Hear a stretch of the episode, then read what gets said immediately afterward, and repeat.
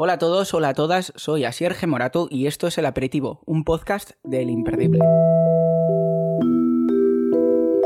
Bienvenidos a este primer episodio con el que vamos a inaugurar El Aperitivo, un podcast que llevo muchísimo tiempo queriendo lanzar y bueno, por fin ha llegado el momento y bueno, quería daros antes de nada las gracias por suscribiros y por darme la oportunidad de, bueno, de hablaros al oído durante unos pocos minutos y demostraros que bueno, que esto del aperitivo merece mucho la pena. Aprovechando que estamos en septiembre y es la vuelta al cole y que es un momento muy amado por los padres y muy odiado por los niños, os voy a hablar de una de mis mayores aficiones, que es la papelería. Para quien no lo sepa, septiembre es el momento álgido del año para los que nos gusta la papelería. Las grandes superficies pues sacan todos esos cuadernos, bolis, libros y demás que tenían en un rincón cogiendo polvo y nos ponen en sus pasillos centrales esperando venderlos a las puertas, mientras que las papelerías pequeñas, pues bueno, después de pasar un poquito de incertidumbre, pues se preparan para hacer su particular agosto. Las cosas que te sueles encontrar en esta época no tienen mucho que ver con las que suelo enseñar en el blog del Imperdible. Casi siempre son productos de batalla pensados para niños, pero aún sí me gusta mucho acercarme a ver qué hay, porque suele haber cosas muy especiales. Y la verdad es que no sé si os pasa también a vosotros, pero bueno, a mí al menos me resulta muy gracioso acercarme a las tiendas y ver cómo los pequeños y los mayores discuten entre si van a coger el cuaderno de marca blanca, que es mucho más barato, o si el que está decorado con el personaje de moda del momento. Entonces, bueno, a mí por lo menos me recuerda un poco a cuando yo era pequeño iba con mi madre. Y la verdad es que paseando entre tanto cuaderno y bolígrafo, pues no he podido parar de preguntarme qué tienen que me atrapan tanto. Por eso hoy voy a hablar con Charuca, que es una invitada muy, muy especial. Para quien no la conozca, Charuca es una ilustradora que desde hace cuatro años crea su propia papelería con mucho cariño y mimo. Hola Charuca, ¿qué tal estás? Pues muy bien, de maravilla. Muchas gracias por, por aceptar nuestra invitación, ser la primera invitada del aperitivo. Entonces, bueno, hoy estamos hablando un poco de papelería y para empezar me gustaría conocer un poco conocerte a ti, ¿no? Para que la gente te conozca, quien no sepa quién es. Eh, ¿Cómo se convirtió Charo en Charuca? Pues Charo hace muchísimos años que se convirtió en Charuca. Yo era ilustradora, ¿sabes? Aparte de apasionada de la papelería, era ilustradora y por el año 92 92, atención, que ha llovido mucho, yo estaba buscando un nombre para firmar mis ilustraciones. Y como me llamo Rosario Vargas, que suena muy castizo, muy folclórico y muy bailaola, eh, y me llaman Charo, pues al final había una canción que gustaba mucho que se titulaba Anuka y un amigo mío que siempre me oía canturrearla me dijo, oye, ¿por qué no Charuca? Total, que así es como adopté el nombre, ya te digo, hace la tira de años y desde entonces he firmado con Charuca y mucha gente me llama Charuca, mi propia hermana me llama Charuca desde hace un montón. Hostia, ya ha pasado tiempo, ¿eh? porque yo nací en el 93. me estás llamando viejuna, ¿eh? No, no, pero bueno, o sea, que, hace mucho tiempo que nació Charuca. ¿Y cómo empezaste así con el tema de, la papelería? Pues ya empecé hace menos, a producirla yo, o sea, creé mi marca hace cuatro años. Yo he trabajado en papelería de más años, o sea, desde que era ilustradora ya me interesaba muchísimo y he dibujado mucho para proyectos de papelería, pero lo que es hacer yo mi propia marca y ya comunicar como Charuca, como marca de papelería, hace cuatro años. Aprovechando que estamos en septiembre, me gustaría hablar un poco de la vuelta al cole. ¿Cómo recuerdas tú cuando ibas al, colegio? La vuelta al cole era lo más porque había que forrar los libros que me encantaba. O sea, me encantaba lo de... Eh, yo soy muy de manualidades, siempre me ha encantado el papel, las manualidades y la vuelta al cole era los Reyes Magos porque estrenabas papelería, que era genial. Todo nuevo, las carpetas, los cuadernos, primeras hojas, era el... Y además había que forrar libros el día antes. Y yo que soy siempre he sido muy social, pues llegaba como el momento de reencontrarse con las amigas, o sea, la vuelta al cole era una de las cosas más guays del año. Yo, recuerdo mucho cuando iba al supermercado, porque era donde comprábamos un poco los cuadernos y así, que había como un poco la lucha, ¿no? O sea, tu madre quería coger siempre el cuaderno, todos los cuadernos iguales y eran los más feos, no sé cómo lo elegían, y luego estaba tú, ¿no? Que querías el, el, que era un poquito más caro, pero no se podía para todos, entonces tenías que, eh, yo que sé, ahí un poco como luchar, ¿no? Negociar, a ver si cogías, bueno, pues este año vamos a coger uno o dos, o, o bueno, si coges un cuaderno no puedes coger luego el boli de no sé qué, entonces era un poco ahí como la lucha, ¿no? Sí, sí, sí, me lo mismo, además estaban las papelerías de Ciudad Real, que era donde yo vivía, que vamos, es que me pasaba las horas muertas allí mirando y deseándolo todo, pero lo mismo, se podía comprar muy poquito y era pues babear delante de la papelería y ya está. ¿Qué, papelería llevabas tú en la mochila cuando estudiabas? Pues yo llevaba los Miquel Rius. Es que en, aquella época, que yo casi casi vengo de la generación Pizarrín, bueno, justo después, había muy poquitas marcas. Entonces llevaba que Miquel Rius Henry, que era lo que podías encontrar, y de carpetas, pues, pues un poco de los personajes que se llevaran en aquella época, de los dibujos animados. Y también les pegaba cosas de la Super Pop a mis carpetas. Bueno, eso es muy de la época, lo de pegar pegatinas y tal de la Super Pop. No sé qué eran los niños hoy en día, que no hay revistas ni pegatinas ni tal. Yo no sé qué hará. Ya es, como que se ha perdido, ¿no? En el, en el olvido las forrabas de fotos de chicos guapos y además eh, tus amigas te firmaban los separadores de las carpetas y lo llevabas todo decorado. Bueno, y luego eran las pegatinas y el que más tenía, más esto, era como el más popular también, recuerdo yo. bueno, eso se ha quedado ya un poco obsoleto, ¿no? ¿No crees que igual también se ha quedado obsoleto el papel y el bolígrafo? Yo creo que no. O sea, yo fíjate que soy muy geek, me encantan los cacharritos, el iPhone, el iPad, y, o sea, me gustan, no soy para nada contra, contra tecnología, antitecnología, pero creo que el papel tiene algo muy especial que no nos puede dar la tecnología, que es como el olor, el tacto. Mm, creo que al contrario, que la tecnología nos está trayendo como más necesidad de lo analógico, de conectar con lo material. Quizás la ha pasado un poco, ¿no? Como, no sé, a mí me pasa que este verano he estado en Benidorm y, me ha sorprendido porque quizás la idea que tiene todo el mundo de Benidorm es un poco como encasquetada, ¿no? de, de antiguo, de, mucho de gear y tal, pero luego vas y toda la zona es preciosa, es, tiene algo especial, algo que te encanta. Entonces yo creo que con los con los diarios, por ejemplo, ha pasado algo, algo parecido, ¿no? hemos pasado de todo el mundo tenía un diario, luego ha venido pues quizás el tópico del el querido diario, hoy he estado en no sé dónde y he pensado que no sé qué, pero luego lo piensas y, ves el otro lado, ¿no? De, de, la papelería y quizás un diario no, no es tanto escribir un querido diario, sino pues situarte un poco donde estás, ¿no? Ya te digo, ahora mismo lo del diario o el journaling, como, como se llama, es una cosa como más adulta, ya no es tan de niños, sino que es una manera pues como de traquear lo que estás avanzando, o cómo te sientes, o cómo es una época determinada de tu vida. Como que, de hecho, yo creo que la papelería cada vez está pasando más a la gente mayor. Igual la gente más joven o los niños se quedan más con los formatos digitales, pero la gente así de 30 a 40 son bastante fans del papel, de los diarios, de todo esto. O igual es en mi mundo, es que en mi mundo hay mucha papeladita.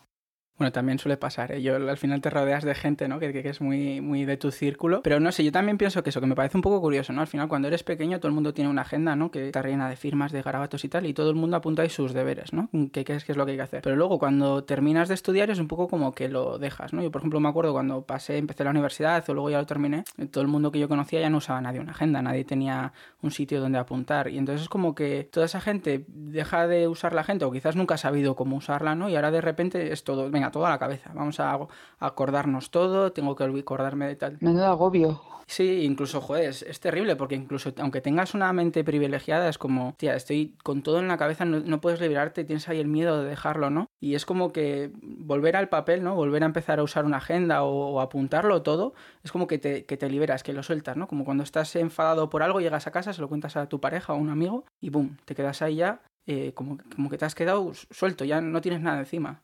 Totalmente, o sea, lo liberas en el papel o en la pantalla, ¿eh? que también hay gente que está con su agenda electrónica a la mar de a gusto.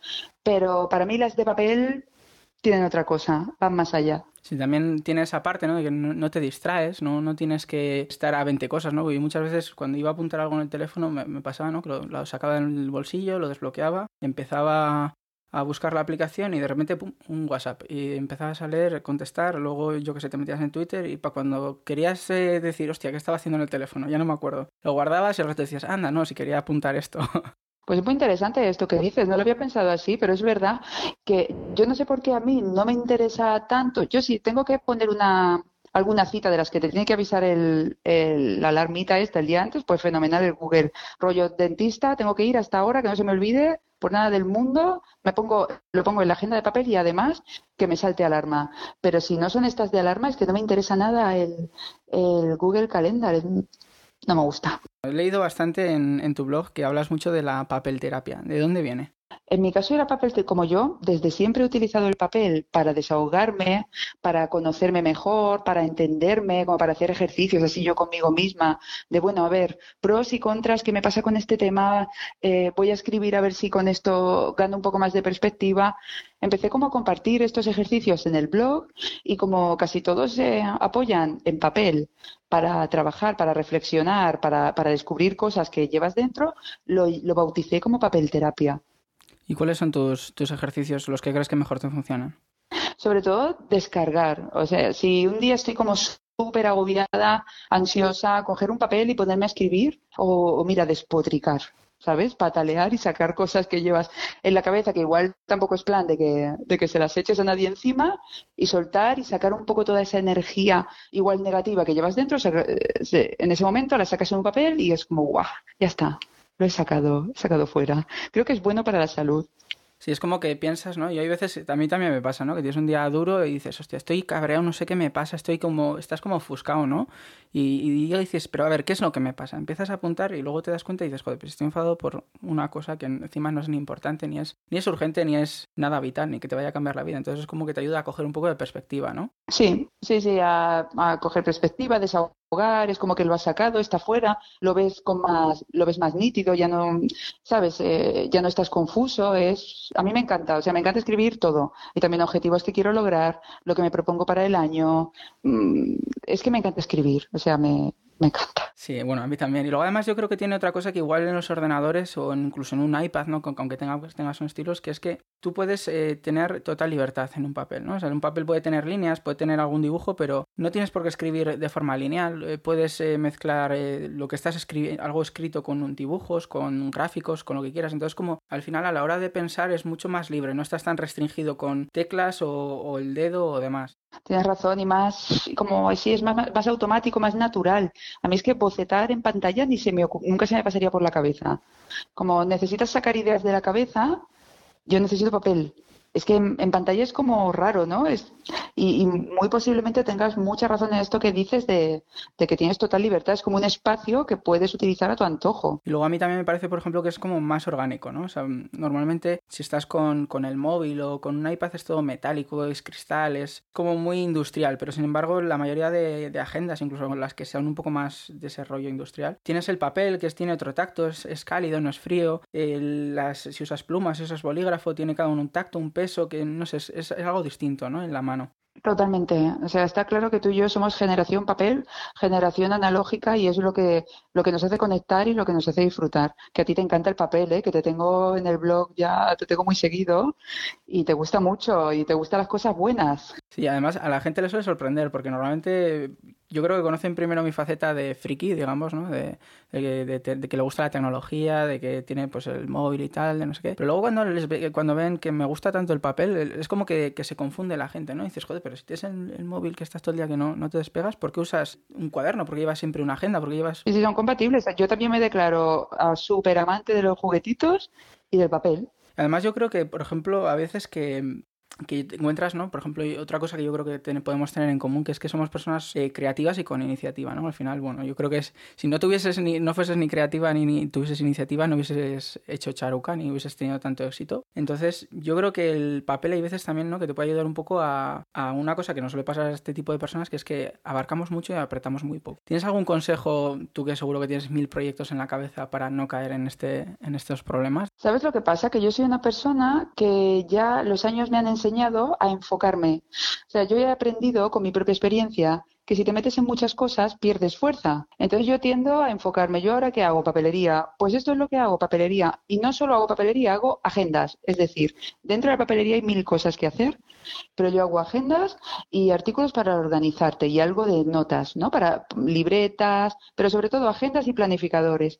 Entonces yo he aprendido con, con mi trabajo y con mi experiencia a enfocarme. Podría hacer mil cosas más y podría hacer mil cosas bien porque soy una persona muy trabajadora que realmente puedo, puedo hacer muchas cosas y hacerlas bien, pero cuanto más me enfoco, mejor me sale como, además que la energía es limitada, ¿sabes?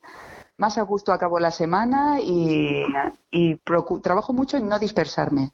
Porque bueno, a mí también me pasa, ¿eh? porque si tienes, a mí me ha pasado este, por ejemplo, este agosto, que quería hacer muchas cosas y al final he llegado un momento que tienes que decir, bueno, vamos a parar, vamos a centrarnos, elegir dos cosas. ¿Y qué cosas querías hacer? Muchas cosas. quería renovar... Te, te, entrevisto yo a ti, es que tengo curiosidad. Sí, bueno, pues que quería haber renovado gran parte del diseño de la web, eh, temas de formatos. Quería haber terminado un par de las guías de viaje que estaba haciendo de Milán y Florencia, que es donde estuvimos este año de vacaciones. Quería haber hecho este piloto, que, es, que era el primer episodio, y otro mucho antes. Quería haber eh, empezado a hacer eh, otros artículos, eh, reportajes, o sea que al final, eh, teniendo trabajo, aparte de esto, que es, que es mi afición, digamos, no, no, daba el tiempo. O sea, no, no estoy al final. Claro, es que es eso. Si, si no tiras el. Si quieres tirar un dardo a muchos puntos. No, no, no aciertas ni no aciertas. No vas a poder. No aciertas. Entonces lo mejor es elegir una cosa, cuando lo acabes, pasas a otra. Sí, a mí me ayudó, me ayudó mucho. Empecé a hacer una lista y digo, a ver cuáles son las prioridades. Y cuando vi que la lista pasaba de página y media, dije, bueno, esto no, no tiene sentido porque no son prioridades. Esto ya es. No puede ser prioridades. Esto ya es todo lo que quiero hacer el resto del año, no es lo que quiero hacer en un mes. Y ahí ya es cuando tienes que elegir una, dos, tres cosas.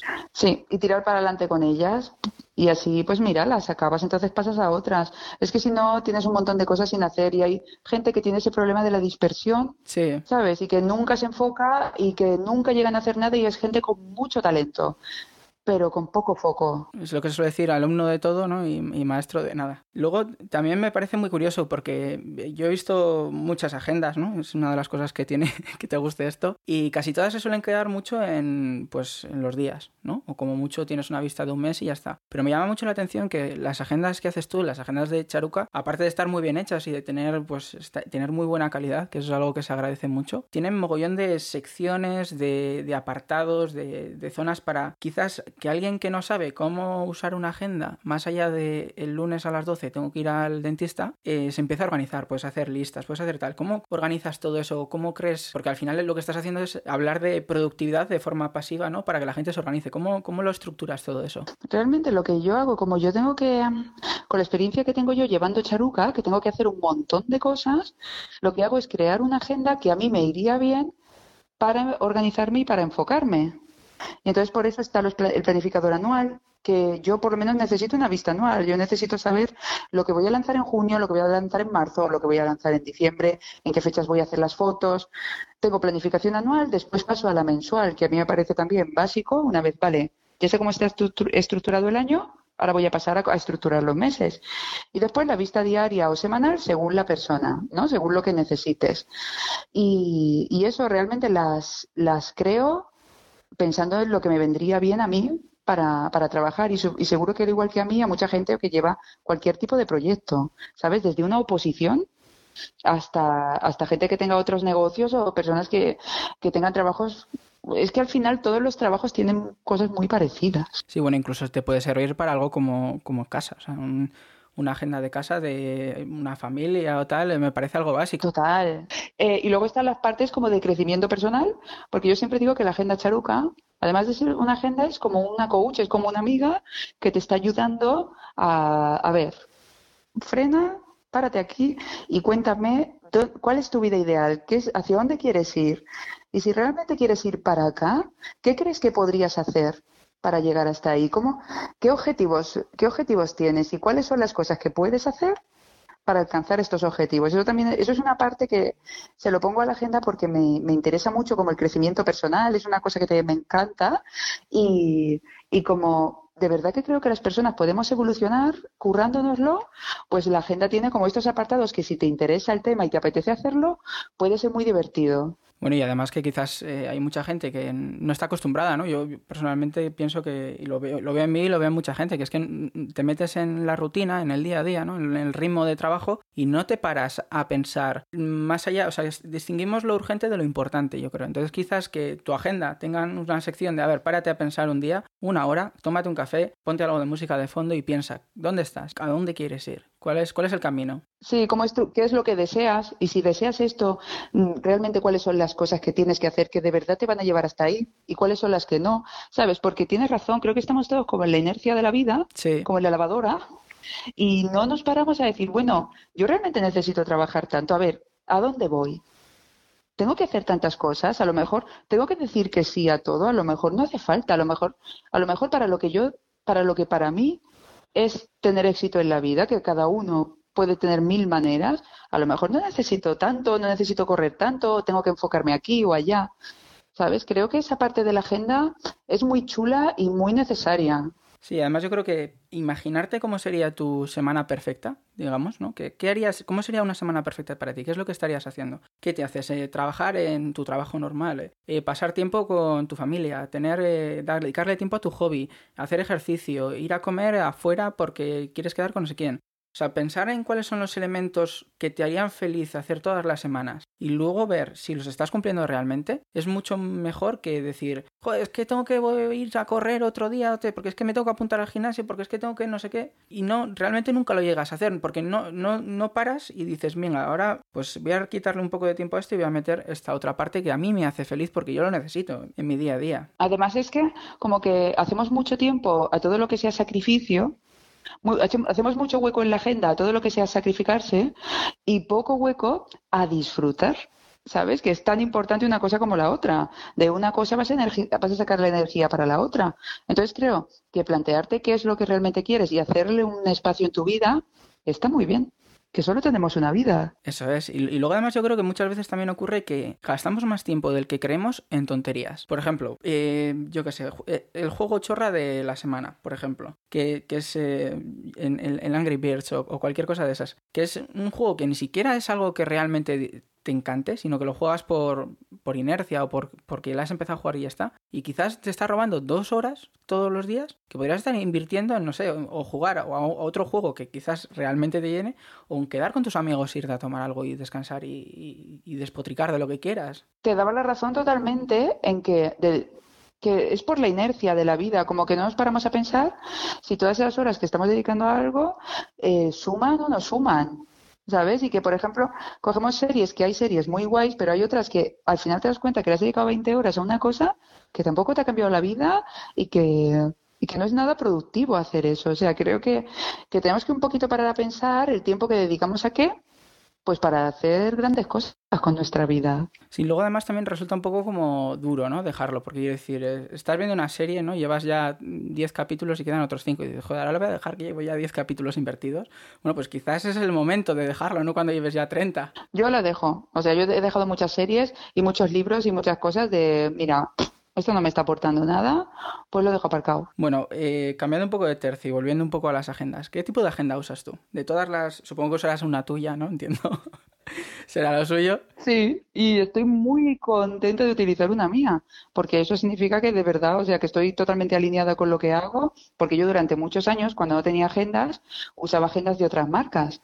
Me encantaba la Moleskine, que seguro que la conoces, y, y así sin decoración, Moleskine, y todavía me siguen encantando, pero ahora utilizo la mía y es como, ay, qué ilusión, utilizo mi agenda y me encanta. Y además es como que yo, a mí también me gustaría tener mi, mi agenda, ¿no? Porque quiero decir, yo, tengo mi forma de trabajar joder, y tener, es casi como una suerte, ¿no? Decir, joder, si tengo la excusa para hacerla como a mí me gusta y encima es que, porque muchas veces te pasa, ¿no? Que dices, joder, pues que esto no se me, no se me ajusta, esto me sobra, estas páginas las podría arrancar casi. Sí. Y, que sea toda tus niñas como, joder, es como una suerte, ¿no? Tú utilizas Midori, ¿verdad? Sí, este año he empezado con una... Que es muy customizable. Sí, me gusta eso, porque al final lo que me pasa es que tenía, no sé si te pasa a ti, que es que empiezas 7.000 cuadernos. Hombre, hombre, y tanto. Y todos tienen dos o tres páginas y el resto está en blanco. Y dices, bueno, este cuaderno para, yo qué sé, para, para pensar los artículos que voy a escribir.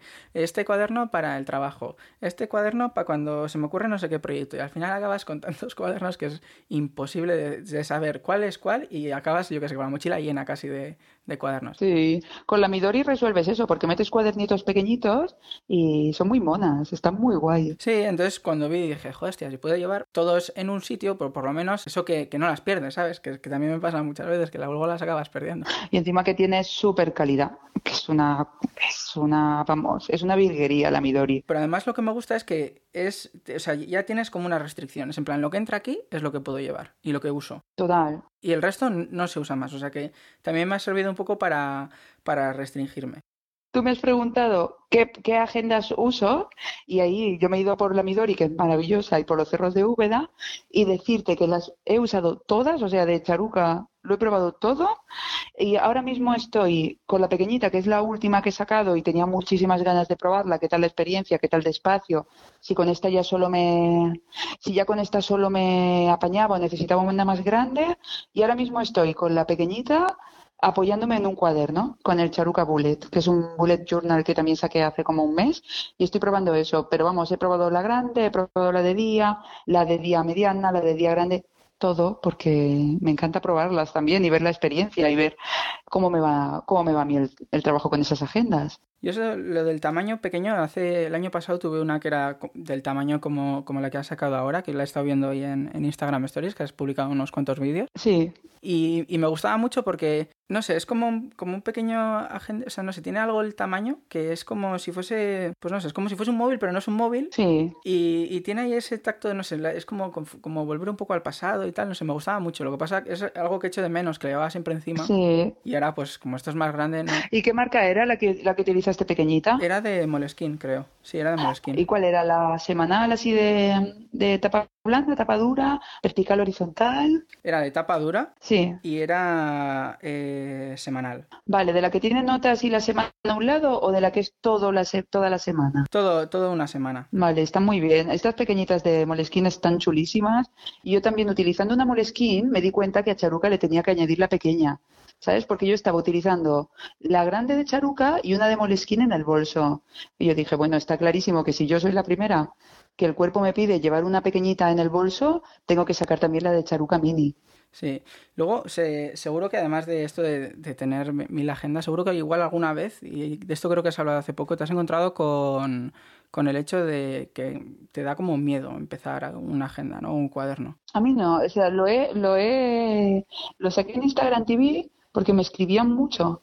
Y una amiga mía me, le, le acaba de regalar una agenda a su madre, me dijo que su madre no le daba miedo utilizar la agenda y escribía en POSIT encima del papel. Y por eso grabé el vídeo de chicas.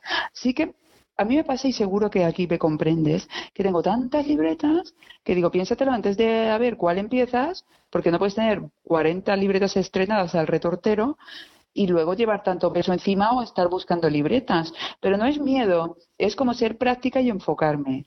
Bueno, pero ¿tú, ¿tú qué tal letra tienes? Preciosa. Está feo que lo diga, pero tengo una letra. Bueno, puedo tener la letra muy fea si corro mucho, pero si me lo curro y tal, tengo una letra muy bonita. Igual está feo que lo diga, pero es la verdad. Bueno, pues yo te tengo un poco de envidia porque mi letra es horrible. Yo soy de no te creo. Sí, es, es, fatal. O sea, la mayoría de fotos que se ve algo escrito en el imperdible es, eh, es mi novia la que escribe, porque a mí me da vergüenza enseñarlo. De hecho, yo, o sea, a veces se lo cuento a mis amigos y esto no, no lo suelo contar nunca, pero yo tenía una profesora en, en, primaria que se pensaba que, o sea, como tenía muy mala letra, me tenía manía. Entonces se pensaba que tenía como algún problema, pues no sé, como, como que era un poco más eh, tonto que el resto porque no sabía escribir. no te creo. Sí, me tenía una manía terrible. Entonces, cada vez que, o sea, yo tenía pánico a enseñar mis cuadernos. O sea, yo, yo cuando los, los cuadernos de clase y tal, tenía pánico. De esto que te lo pide el profesor para, para revisarlo, porque yo qué sé, pues para ver si habías hecho los deberes o tal. A mí, o sea, yo siempre, o sea, muchas veces decía que no lo había traído o que me pusiese en que no esto por no enseñarlo, porque era, en plan, enseñar la letra era horrible. Luego he mejorado con el tiempo, ahora ya, ya, o sea, ya no parece de médico, por decirlo así de alguna forma. Estoy seguro que tu letra era poco, poco descifrable porque eres muy inteligente. Mira lo que te digo. No creo. En serio, ¿eh? No creo. Y, y bueno, y, y, lo de hacerse los cuadernillos rubio, o sea, toda la colección. Tengo toda la colección, luego los hemos estirado ya, pero toda la colección del 1 al no sé cuántos hay, a mí más de 50, me los hice todos. Mi madre estaba ya desesperada de decir, pero hijo, o sea, no puede ser que me escribas tan mal que... Pobrecito, sí, menudo trauma. Sí, entre eso. Y luego además era la típica que te decían, o sea, en primaria te decían, es que con esta letra no te van a corregir en los exámenes en la ESO. Es que con esta letra no te van a corregir los, los exámenes en bachiller, te decían eso en bachiller. Es que con esta letra en la universidad no te van a corregir. Entonces, yo te digo que a mí durante mucho tiempo me pasaba que, joder, me compraba un cuaderno y dices, joder, si me ha costado 10 o 15 euros, ¿cómo lo voy a manchar? Yo con mi letra. Y luego entrabas, yo que sé, por ejemplo, en Instagram, que hay muy bien de gente que hace bullet journals que son preciosos, son una maravilla. Sí, es que en Instagram, claro, los que, los que publican son los mega virtuosos, pero luego ya cada uno... Y dices, ¿dónde voy a ir yo? Yo me acuerdo cuando hice el artículo de bullet journal, digo, ¿dónde voy a ir yo a hacer un artículo sobre cómo funciona bullet journal si no sé dibujar, no sé hacer nada? Digo, esto va a ser un fracaso. Pero es que Bullet Journal, o sea, el creador, el, creador original y primigenio del Bullet Journal no dibuja ni no decora. Lo que pasa es que se han subido al carro del Bullet eh, un montón como de es como, como gente que hace manualidad, ¿no? Manualidad de dibujar un montón y de ponerlo ultra bonito, pero el método inicial lo creó un señor que tenía trastorno de déficit de atención y gracias a eso le resultaba más fácil enfocarse y no dibuja nada, o sea, ni un solo dibujo. Y, si no dibujas no pasa nada, es que puedes hacer bullet. Yo para, para mí, para ser realmente productivo con un bullet, lo mejor es no dibujar nada. Sí, porque si no tienes, o sea, es que te dedicas tanto tiempo que es como, como hacer un, un dibujo casi, o sea, no. Una manualidad, una manualidad que realmente está muy bien como para desconectar, para, como para hacer una pequeña meditación así de, estar concentrado en eso, pasándotelo bien, pero sí, pero lo que es para trabajar y para ser productivo, para mí lo mejor es dibujar lo menos posible por, por ocio, ¿eh? Si tienes que dibujar como parte de tu trabajo, vale, pero por ocio, cuanto menos dibujes, más tiempo tienes para trabajar. Sí, al final es eso, que es que tienes que ser práctico, yo creo, con todo. O sea, no, no, no vale tener, eh, o sea, quizás es un poco como ocurre en, Instagram, ¿no? O sea, que yo creo que la culpa es un poco de, no de Instagram en sí, sino de la forma en la que se ven las cosas en Instagram. Que es que, joder, yo por ejemplo en el Imperdible las fotos que hacemos suelen ser muy, muy trabajadas para que queden bonitas. Muy bonitas. Sí, son muy bonitas. Que quede muy natural y tal, pero si vieses el trabajo que hay detrás de todas las fotos y que parece que ha sido la primera foto, pum, venga, así, súper natural. Y hay mucho trabajo detrás. Sí, sí, sí. Entonces, no es nada práctico. Bueno, yo supongo que tú que haces, harás mogollón de fotos al final para los catálogos y para Instagram también, que tienes fotos muy chulas. Claro, claro. No es así. Entonces, yo creo que quizás la gente tiene que empezar a darse cuenta de que lo que vemos en Instagram es una cosa ideal a lo que a todos nos... O es un catálogo. Es un catálogo, eso es. Instagram es un catálogo de cosas bonitas y queremos tener cada uno lo mejor de nosotros.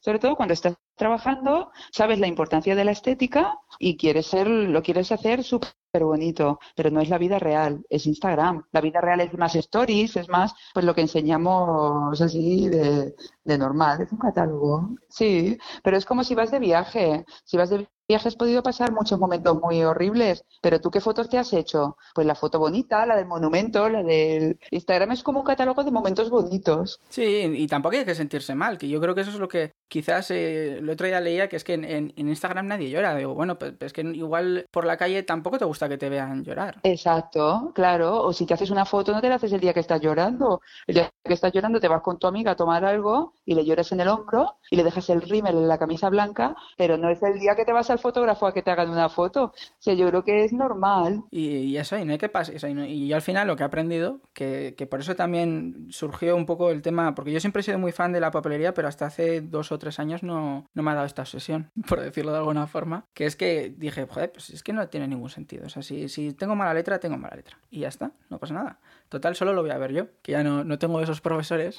tendría que ver tu letra, porque es que yo, a mí una, una, oye, mándame por email una foto, porque a mí todas las libretas escritas me parecen bonitas. Es que da igual, es que me encanta ver papel con escrito con cualquier letra. Bueno, pues no te preocupes que luego te mando por mail y a todos los que nos estén escuchando, que no se preocupen que también eh, pondré una foto en, en las notas del show para que, para que lo vean. Hombre, claro, déjanos que veamos tu letra y valoren y me digan, es verdad, tienes una letra de mierda, Cero. Mira, pues chico, tienes complejo, no, no es tan mala. Igual te llevas una sorpresa, porque ya te digo, a mí me encantan, yo cada vez que veo letras escritas es que me encantan todas. Obviamente luego están las mega virtuosas, estas que Pinterest te haces el tablero, pero eso también entiendo que es virtuosismo, que es como la gente que hace súper recetas y lo pone ahí, que, que es una maravilla, ¿sabes? Pero a mí me gustan también las letras normales. Sí, que, no hay que avergonzarse, vaya. En fin, pues eh, muchas gracias por ser la primera invitada. Ya para despedirnos, ¿qué le dirías a alguien que... Qué pronto se ha pasado. Sí, bueno, es, lo que tiene, ¿no? Que, te lo pasas tan bien que parece que, vuela el tiempo.